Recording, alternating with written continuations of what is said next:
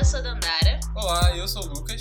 E estamos começando mais uma sessão de Mentoria Reversa.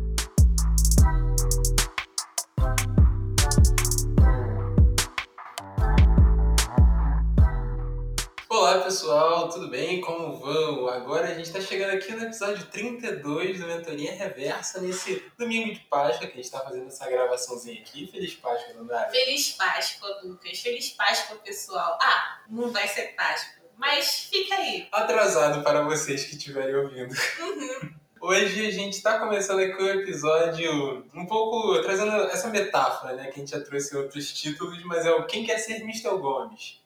E a gente vai explicar quem é o Mr. Gomes mais pra frente. Mas essa é uma metáfora que a gente está trazendo para esse podcast para a gente falar dessa necessidade e também dos fatores que levam o jovem, e também a gente questionar que jovem seria esse, que quer sair do Brasil, aquele que quer construir uma carreira internacional, que acha que o Brasil é muito pouco para tudo que ele pode experienciar na sua vida. Exato. É uma versão mais sofisticada daquele meme, sabe? Não tem homem pra mim no Brasil. É isso aí. E já guardem isso do Mr. Gomes, essa metáfora, porque provavelmente a gente vai voltar com elas e vocês já ficam por dentro da nossa piada interna. Total. Mas antes da gente cair nesse episódio, a gente precisa rapidamente entrar naquele noticiário LinkedIn, porque hoje é dia, então fica aí com a gente que já já a gente volta com esse papo aí. Mas agora vamos dar uma passada nas notícias e fiquem com o nosso Lo-Fi.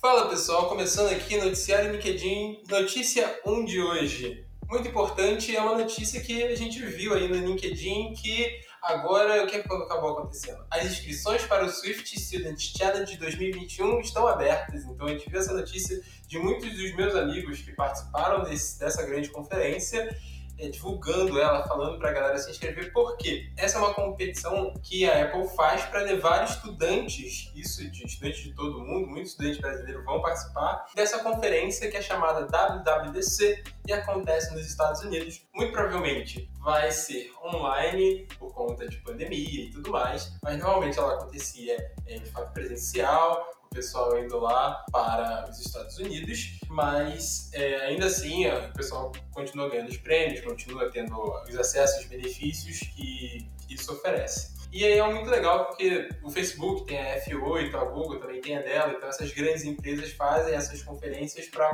tornar os, jovens mais próximos das tecnologias que eles estão desenvolvendo, porque lá nesses eventos é onde eles falam sobre quais são as novas tecnologias de softwares, o que vai ser lançado, então é sempre muito atrativo estar dentro desses espaços e também acaba chamando muitas pessoas, porque as pessoas ficam de fato com vontade de, às vezes, tipo, putz, conheci mais, agora talvez eu queira trabalhar na Apple e que era a minha carreira aqui internacional e tal.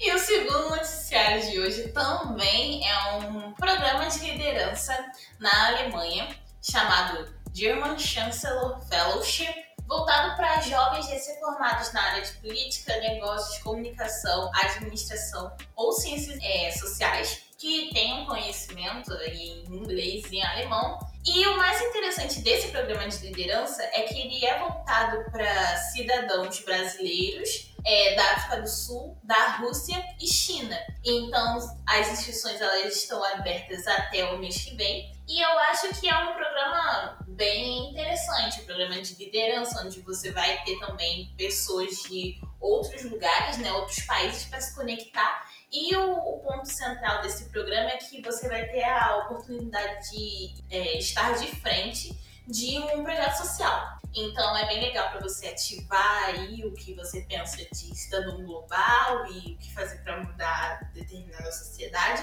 É bem interessante. Achei legal que praticamente pega os países do BRICS. Sim, boa observação. Outro programa bem interessante, ainda voltado para essa ideia um pouco mais internacional, é o programa Total War Prep, que é da Talentos Total. E aqui eu gostaria de abrir um parênteses para falar do, desse, desse projeto, porque é um projeto bem interessante de preparação de jovens para entrarem em programas de ensino de especialização, né? Seja mestrado, doutorado, mas para além disso, eles fazem o, no total, eles fazem o processo de mentoria desses jovens. E que jovens são esses? São jovens que se autodeclaram negros ou indígenas cidadãos da América Latina, então Colômbia, Brasil, mas não se restringe somente a esses países, não é mesmo? É bem interessante. E até dia 30 de abril vai estar aberto o programa Total Law Prep para as turmas de 2022. E aí quem pode participar são estudantes que estejam recém-formados ou que estão no seu último é, ano de graduação. E aí eles fazem todo o programa, o processo de preparação mesmo para esses estudantes conseguirem fazer o chamado LLM, que é o programa de mestrado em direito nos Estados Unidos. Então é isso, pessoal. Por aqui a gente finaliza as notícias de hoje e até a próxima.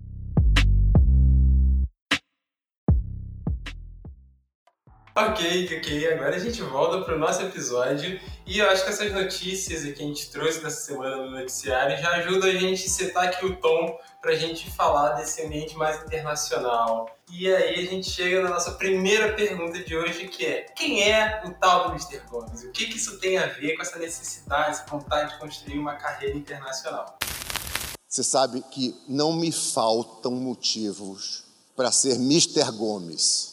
Meu nome é Nizanguanais, mas tem um Gomes no fim. E no exterior, eu não sou Nizanguanais, eu sou Mr. Gomes.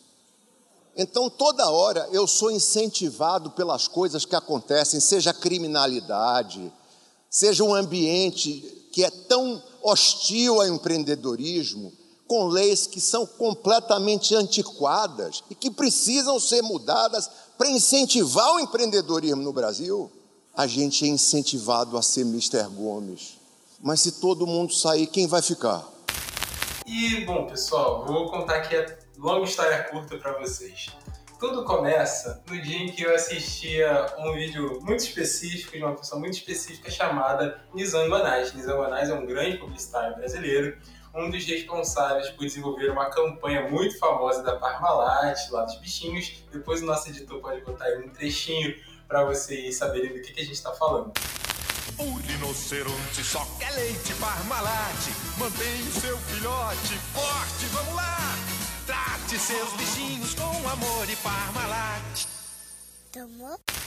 Mas o que acontece é que essa frase que ele solta, ela é muito específica porque ele vai falar isso numa palestra da Endeavor, que é uma empresa brasileira focada em empreendedorismo e tudo mais, e ele fala dessa ideia de que o Brasil o incentiva a ser Mr. Gomes. Estar lá fora dá essa sensação para ele do que é ser Mr. Gomes. E o que é de fato Mr. Gomes na prática? É que o último sobrenome dele, é, embora seja chamado aqui de Nizanguanais, o último sobrenome dele é Gomes, então é, é, comum no exterior, principalmente nos Estados Unidos, você ser chamado pelo seu sobrenome, sobrenome, last name. Então, no caso aqui, a gente teria a Miss, a Miss Teixeira, o Miss, Miss Malvino. Ué, achei que você era Dandara Malvino Teixeira. Não, olha só, isso nem é sonoro. É Dandara Teixeira Malvino. Ah, Miss Malvino. Miss Sorry. Malvino.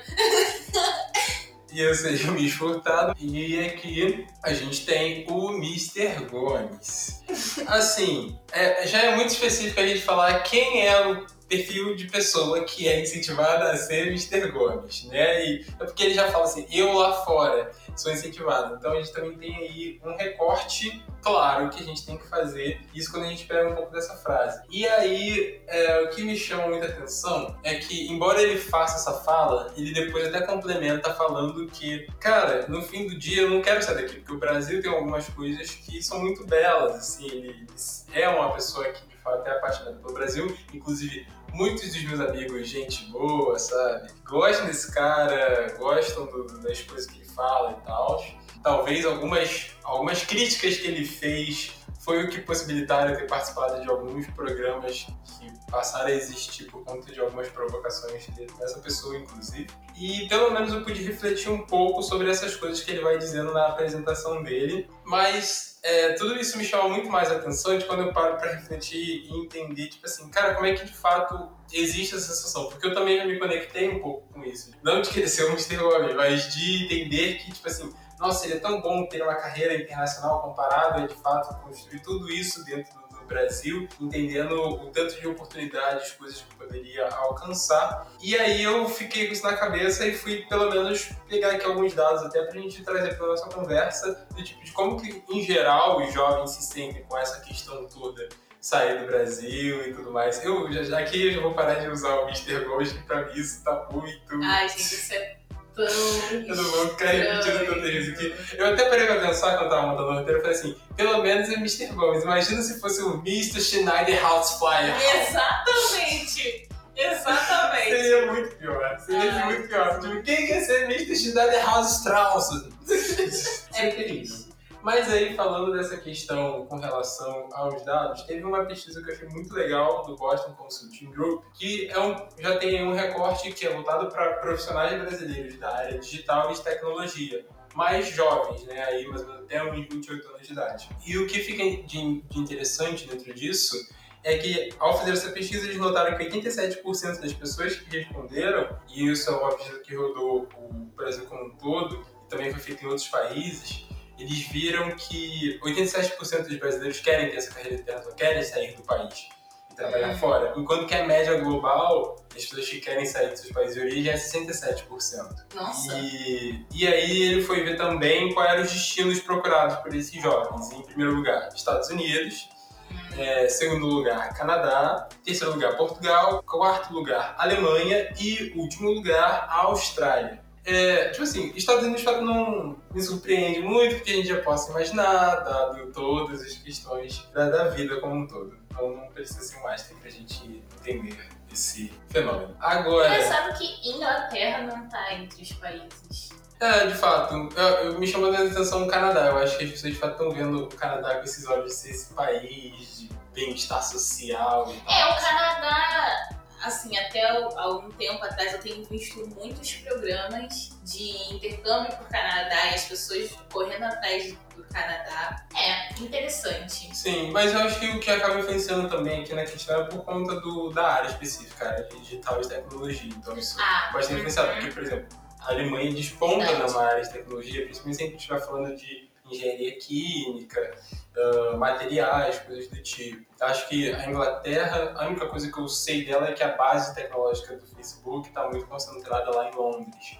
Mas Sim. eu não, de fato não conheço tanto assim, mas acho que poderia ser um dos motivos para pelo menos explicar. É. Aí depois o que vai me chamar a atenção é que é, dentro desse estudo tinha um link de uma entrevista que a Computer World Brasil fez com o diretor do BCG para falar um pouco desses assuntos. E aí, ele até trouxe um ponto que eu achei interessante, que falou dessa questão de, ah, agora as pessoas estão querendo sair do, do, Brasil. E ele fez até um comparativo com a China, porque a China também passou por esse processo, né? A gente vê muitos chineses saindo do país, mas assim, é chinês pra caramba. Sim. Tinha que sair, né? Então, assim, não, não nem dava. Brasileiro a gente ainda tenta, agora chinês de fato não dá, tinha que ser mesmo. Mas aí saíram, mas o, o ponto é que saíram aquelas mentes mais talentosas que eram as mais importantes para o desenvolvimento. E depois, num certo tempo, a gente não conseguiu reter essas pessoas. E eu vejo muito isso, por exemplo, quando eu vou pesquisar 10 universidades que são referência na, na área que eu quero me especializar. No ranking tipo assim, das cinco melhores, três são chinesas. Então Sim. você vê como que, de fato, nesse ponto a China conseguiu é, reter esses talentos para que ela pudesse ser é, esse tipo de nação que consegue colocar suas instituições é, despontando dentro desse tipo de ranking, coisas assim. E ele vê esse paralelo para o Brasil, né, nesse processo de mandar os talentos para fora, para que ele consiga se desenvolver a ponto de que ele chegue nesse momento de reter seus próprios talentos. Uhum e aí esse percentual de 37 baixaria.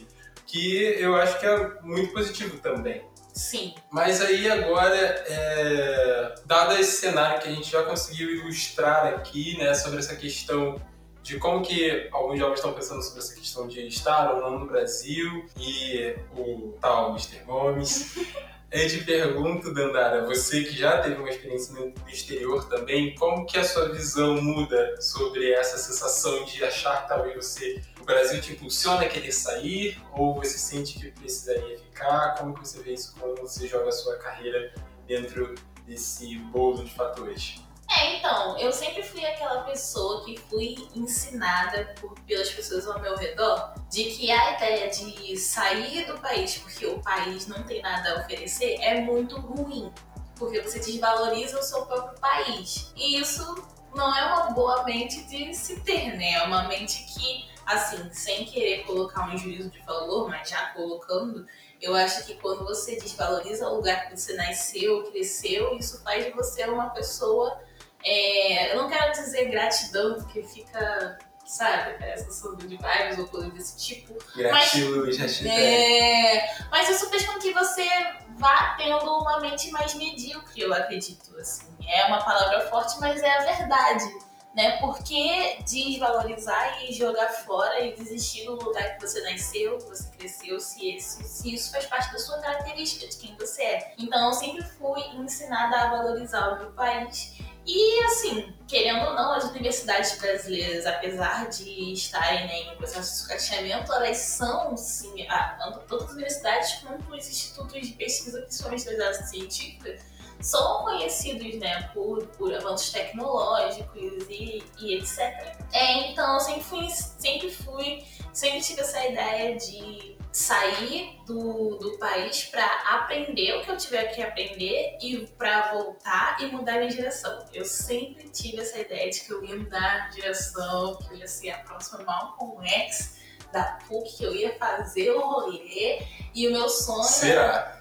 Ser, gente, o meu sonho sempre foi criar uma mega instituição, assim, nos moldes IDBR, não como um objetivo, mas assim, no mesmo tamanho, sabe? Que gerasse impacto na minha geração. Sempre tive esse objetivo. Então, sair do, do país era algo nesse sentido. Como a, a gente já até comentou, né? De realmente assim, sair, se desenvolver, aprender o que tiver que aprender nos, nos maiores lugares específicos do que eu tivesse que aprender e voltar para aplicar isso no, meu país, né? E etc. Só que, quando eu tive a minha primeira experiência, agora respondendo, hum, cara, quando eu tive a minha primeira experiência, isso gerou uma série de conflitos. Primeiro porque eu fui para os Estados Unidos. E eu já fui para os Estados Unidos com um pouco de ranço, né? Porque a gente tem, a gente. Sabe aquele meme que fala ah, qualquer assunto sobre geopolítica internacional é culpa dos Estados Unidos? Ah, essa, essa era a ideia que eu tinha. Só que a minha experiência ela foi uma experiência longa, foi uma graduação que a gente chama de graduação no sanduíche, né? Que é de seis meses. E a universidade entende que eu cursei o meu curso, né, é, em convênio com outra universidade. E aí eu digo que eu experi a minha experiência foi de uma pessoa classe média para classe média alta. E isso mudou muito. E fez com que eu também criasse um certo tipo de uma percepção um pouco mais individualista.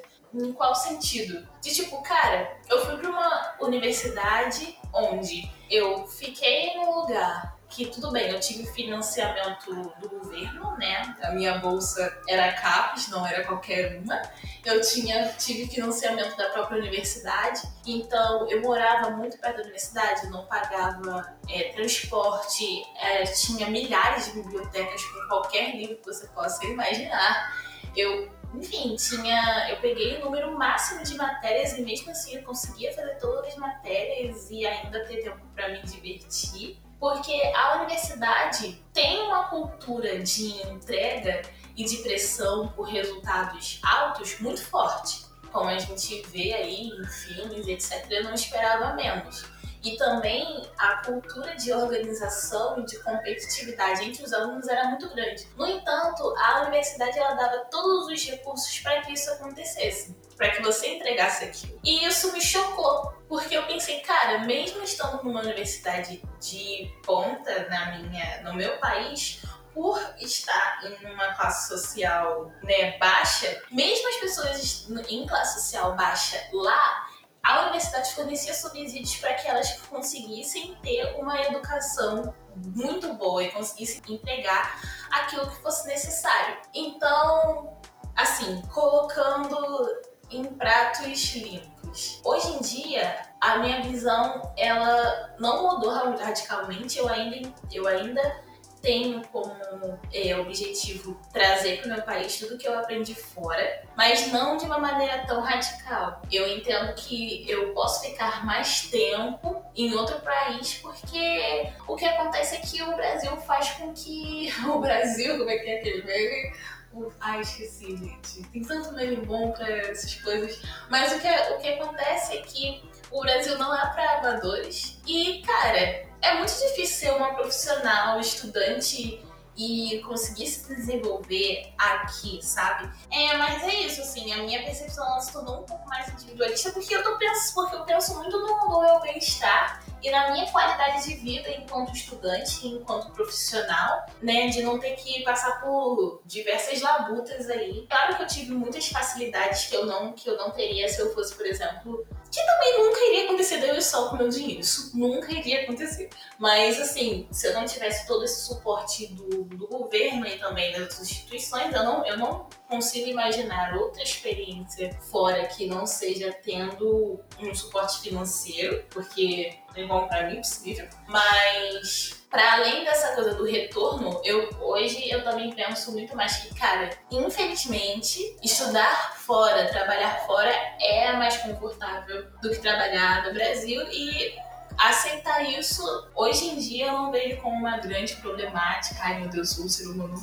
Nossa, eu era uma pessoa que só para dar contexto para quem estiver ouvindo, aos 17 para 18 anos eu de fato soube da possibilidade de jovens poderem estudar né, no exterior, como, como algo pudesse acontecer tipo, para jovens como eu, que vem da Baixada Fluminense, que vem da periferia da favela, e não simplesmente para aquele jovem que o pai pode pagar. Então eu não sabia dessas oportunidades e tudo mais, e quando eu tive noção disso, eu de fato comecei a querer isso, porque eu achava isso muito legal. Eu sempre tive, como um bom sagitariano, tinha essa vontade de querer viajar para os lugares, conhecer e tudo mais. E aí, o que que isso ficou na minha cabeça foi que eu comecei a criar essa ideia de que, tipo assim, só existe sucesso se for fora do Brasil, se for nessas instituições, isso eu tô falando ainda do ponto de vista acadêmico, nem falo na questão profissional ainda. E aí eu comecei a construir isso. Então, eu ter feito processo para universidades americanas, que eu escolhi os Estados Unidos simplesmente porque era o que eu conhecia melhor o processo de seleção, e aí ficou com essa vontade de precisar entrar lá e tudo mais. Só que nesse meio tempo, eu tive uma outra experiência que foi pro oposto aos Estados Unidos, a Rússia, que foi ficar lá mais ou menos quase um mês. E aí a minha visão mudou porque até então tudo só estava projetado na minha cabeça e pelo que as pessoas falavam e pelo que eu ouvia. Então, por exemplo, eu sou uma pessoa que gosta muito de assistir é, os vídeos de Harvard da professora Zelda Milley, que eu acho ela fantástica, as aulas que ela dá, o jeito como ela consegue coordenar as coisas. Então, ali vira um grande debate construtivo e é, é bem me relembra bem o que Paulo Freire falava na sua ideia de como ter o professor como essa potência para acrescentar ao diálogo, mas que essa cada pessoa já consegue trazer ali seu próprio saber, eles vão discutir e construir junto. Então, me lembrava muito isso e também essa coisa de tipo assim, cara, você, tipo, eu era um jovem que lia os livros feitos por grandes escritores que nem eram brasileiros, esses dos livros didáticos acadêmicos que eu tinha que estudar. E aí eu estaria nessas universidades onde você está com pessoas que escreveu esse livro. Então ficava tudo essa, essa construção desse mundo perfeito na cabeça. E depois de ter tido essa experiência no exterior, isso foi muito desconstruído, porque eu, eu vi que, tipo assim, era muito legal, claro, eu tava num lugar muito privilegiado, com professores que eram de Oxford, com professores que eram de Princeton, não tinha nenhum professor de Harvard, mas tinha professores mega gabaritados. E aí eu comecei a, a conversar com pessoas de vários outros países, conhecer um pouco mais essas realidades e ver que no Brasil tem muita coisa legal. Então ficava essa coisa de tipo assim, você só projeta sua visão para o que existe lá fora, para o que as pessoas falam e tudo mais, e aí você de repente vê que a pessoa falou, nossa, tal pessoa fez isso. Você fala, pera, mas no Brasil você tá falando também tem isso. Assim. As pessoas também estão desenvolvendo algo nesse sentido, é muito legal. Por exemplo, ah, o pessoal tá falando de grandes pesquisas nas áreas energéticas. Eu falei assim, pô, tem um pessoal na UFABC que tá fazendo um negócio assim. Tem o pessoal, tipo, olha o Parque Tecnológico do Ceará, tem coisa acontecendo. E aí foi o momento de eu desconstruir um pouco isso. Então, até mesmo a minha decisão de ter feito uma graduação no Brasil e não ter ido para os Estados Unidos passa um pouco por essa questão de entender que as coisas podem ir ao seu tempo. Por mais que eu, de fato, pense que eu gostaria de fazer um mestrado, eu vejo fazendo fora, por uma questão de eu identificar que as melhores instituições para o que eu quero fazer se despontam mais nisso em países como Holanda, em países como a Alemanha e tudo mais, é algo que eu ainda entendo que eu construiria, assim como você disse, ainda construiria boa parte das coisas que eu gostaria de fazer no Brasil, em desenvolver aqui, em trabalhar com as pessoas daqui e fazer as coisas voltadas para esse, esse país que eu ainda sinto que é um lugar que pode crescer, que pode se desenvolver, apesar de às vezes ser difícil, não é para amadores de fato. Então a gente pode dizer que a gente foi no caminho inverso. Eu era tipo brasileirística e você super. Ai meu Deus, quero ir pra fora. E ele ficou contra. É, você era Mr. Furtado e eu aqui Silva Dandara. Aí trocou, agora eu que quero ser a Miss Valvin e você quer ser o Silva brasileiro. Não, você tá querendo já ser uma Miss Kitchen. Você já quer bancada, Lizzie Kitchen, peitar um Supremo Tribunal Federal e falar assim: eu vou mudar essa lei de drogas aqui, que eu vou soltar uma galera dessa cadeia que nem era para estar aqui no início, entendeu? Vamos rever toda essa lei, porque você, senhor Teresa Vaz, que já morreu, deixou isso aí na geladeira. Aí chegou outro que também não fez nada. Agora eu vou obrigar todo mundo a É, chegou a minha vez. Ai, gente, que engraçado. Mas sabe que uma coisa você falou que eu achei bem interessante? Que o meu, meu programa foi um pro, programa que eu fiz, né? A de Nascimento, eu acho que eu já comentei isso aqui uma vez e provavelmente vou comentar de novo.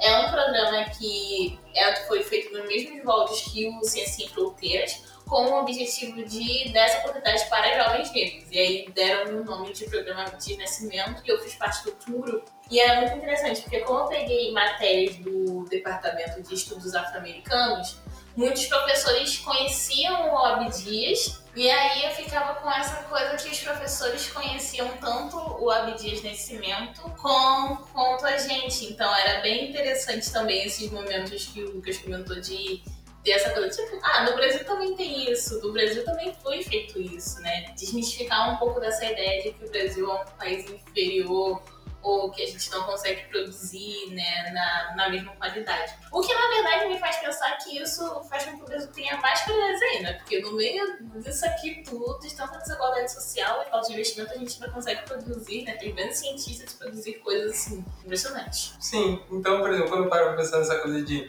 existe essa necessidade de ser um Mr. Gomes atualmente, eu sempre hoje paro pra pensar, tipo assim, cara, não existe. Talvez exija, como eu já falei aqui, algumas empresas que eu gosto de acompanhar, são empresas, uma é francesa, uma outra é americana, dessa área de alimentação, e todas são startups de fora.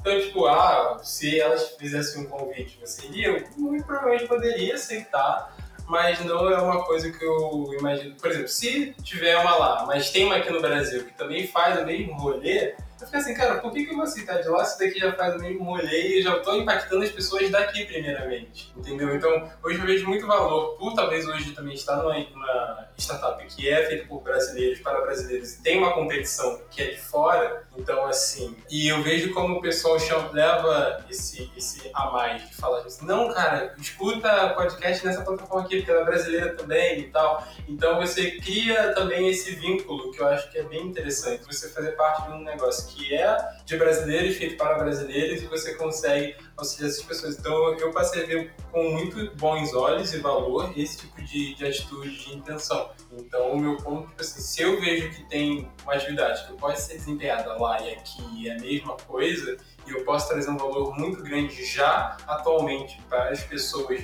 por ser daqui, de putz, isso foi desenvolvido, eu posso ir num bar e conversar com as pessoas sobre isso, e posso saber o que elas estão falando, eu falando no meu próprio idioma, com meus próprios amigos, então eu gosto muito desse tipo de interação. E, e também eu gosto desse lance de que você conecta cada vez mais essa tríade, né? O que está na sua vida profissional e ela também influencia no seu pessoal, que influencia naquilo que é acadêmico. Então, esse tipo de atitude eu acho que beneficia essa harmonização desses, dessa tríade da vida. E aí eu acho que o único ponto que eu gostaria de problematizar agora é sobre essa questão, né, voltando ao ponto inicial do Mr. Gomes, é que é um ponto que o AD Júnior, a gente já falou aqui em outros episódios, ele traz muita essa discussão também, sobre essa questão do brasileiro que tem a nacionalidade que a maioria das vezes é europeia, né? Porque a princípio a gente só tem um lugar para se voltar. Você não tem uma nacionalidade africana. Você, você não volta para o Congo. Você não sabe que você veio de lá. Você não volta pra, sabe? Então esse tipo de coisa não acontece. Então normalmente quem você tem é a nacionalidade europeia. Então fica muito essa questão do ter a segunda opção do tipo, ah, se isso aqui não der certo, e eu volto pra lá. E eu acho que até mesmo a percepção de você entender essa coisa do tipo, pra gente imaginar que você seria um jovem que poderia ir pra fora, como eu falei, até os 17, 18 anos, isso não era nem um pouco a minha realidade. Eu não achava Sim. que isso era possível. O que é diferente de uma pessoa que se entende binacional, multinacional, na real. Tipo, ah não, eu sei que eu posso ir pra Alemanha porque eu tenho um familiar de lá e minhas origens espanholas, minhas origens não sei o quê. Então, esse processo como um todo, ele é muito natural, que também já é muito diferenciado no seu entendimento de pessoa, profissional e etc. E aí que quando o, o Júnior faz muito essa diferenciação e ele elenca essas coisas por ele uma pessoa que hoje mora na Alemanha, eu acho que isso é um ponto muito, muito interessante porque volta nessa questão de ancestralidade, raízes e de como isso também afeta o nosso contexto atual. Ah, com certeza. Sobre a necessidade de, se- de ser o Mr. Gomes atualmente, eu ainda bato nessa tecla de tipo, infelizmente, ainda é, é visto né, essa ideia de ah, você sair para o exterior para procurar a melhor universidade naquele tema é uma questão que é bem valorizada e às vezes eu até vejo isso de uma maneira super valorizada que em determinadas vezes a pessoa foi pro exterior para fazer qualquer coisa.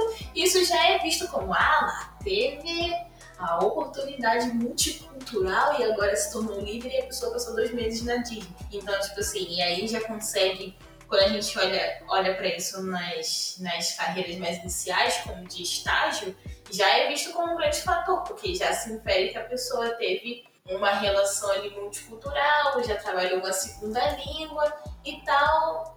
Mas, enfim, a gente já falou aqui o quanto que isso é extremamente elitizado e até mesmo pelo que o Lucas falou, né? A gente passa a nossa vida inteira sem saber que é possível para fora do país. Eu mesmo também só fui ter essa visão depois que o, o Lucas também começou a trabalhar isso. Então ele começou a trabalhar isso e me puxou também para querer fazer isso. Porque antes eu não tinha a menor intenção. Sim, e a gente até já trouxe aqui vagas de trabalho que basicamente exigiam que as pessoas tivessem a experiência fora, nem que fosse na Disney. Na Disney, sim.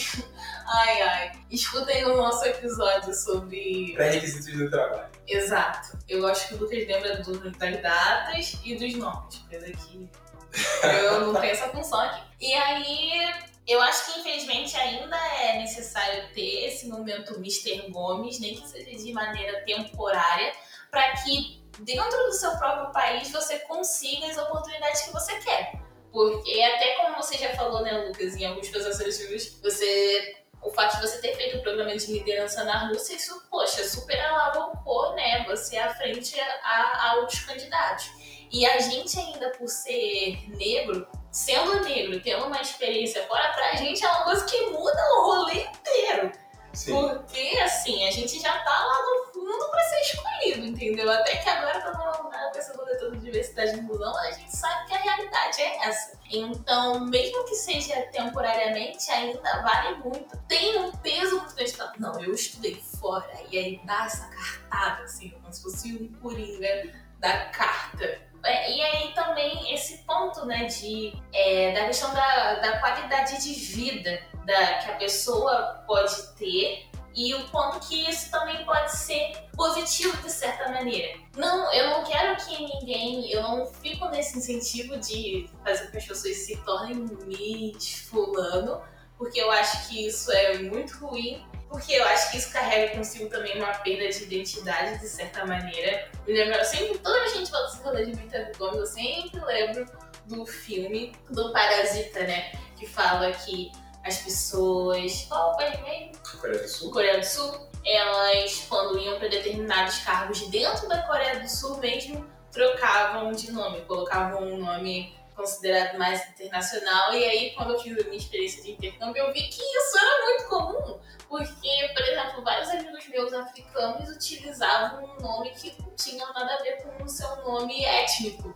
E eu ficava tipo, por quê? Sabe, se eu, se, eu, se eu for falar disso, né, meu nome também pode ser considerado um nome étnico, mas se eu mudar pra, sei lá, Mary. Uhum, exato. Cara, isso que você fala, eu, já não queria estender muito nessa conversa, esse episódio vai ficar gigante, mas acho que isso é um ponto importante que você trouxe, né? Essa questão da cartada que você dá, porque eu me recordo, acho que na primeira, no primeiro emprego que eu tive, eu tava conversando isso com o porteiro da, da fábrica. Na verdade, eu era um menino que sempre ia pra portaria pra tomar um cafezinho e ficava conversando com o porteiro. Eu trabalhava. Não, Muito bom. é, falar bem a verdade pra vocês. Mas aí, numa das conversas, ele falou, cara, eu tenho só um professor negro na minha universidade. porque Ele faz, esse porteiro fazia faculdade de filosofia. E ele falou assim, cara, eu tenho um professor negro na, na minha universidade, e é muito louco, porque ele e a esposa dele falam francês. E quando eles vão em algum restaurante tipo, da Zona Sul, chique assim, eles têm que entrar lá falando francês. Porque se eles falar português, eles são maltratados, eles se sentem muitas vezes maltratados nesses ambientes, assim. Mas quando eles chegam falando francês, é assim, é uma outra coisa, uma, é um outro ar, que é a cartada que eles recebem.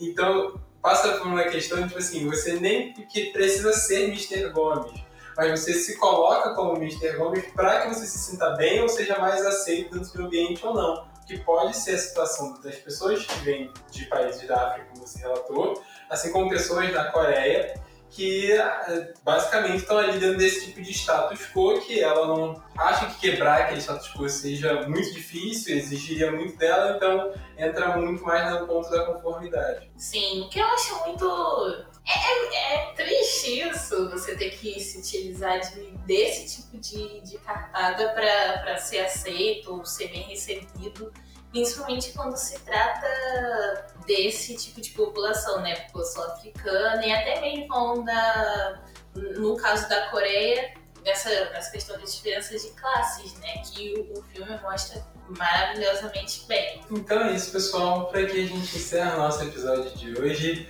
Acho que a gente já deixou claro aí quem é o Mr. Gomes, que é esse nosso personagemzinho aí. Essa metáfora que provavelmente deve ser utilizada aí por outros episódios. certeza vai ser. Vai virar aí um padrão dos nossos episódios com essa piadinha, entre aspas. Mas ficamos felizes de você ter acompanhado a gente até aqui. Tchau, tchau. Um beijo, galera. Até a próxima sessão. Até a próxima sessão.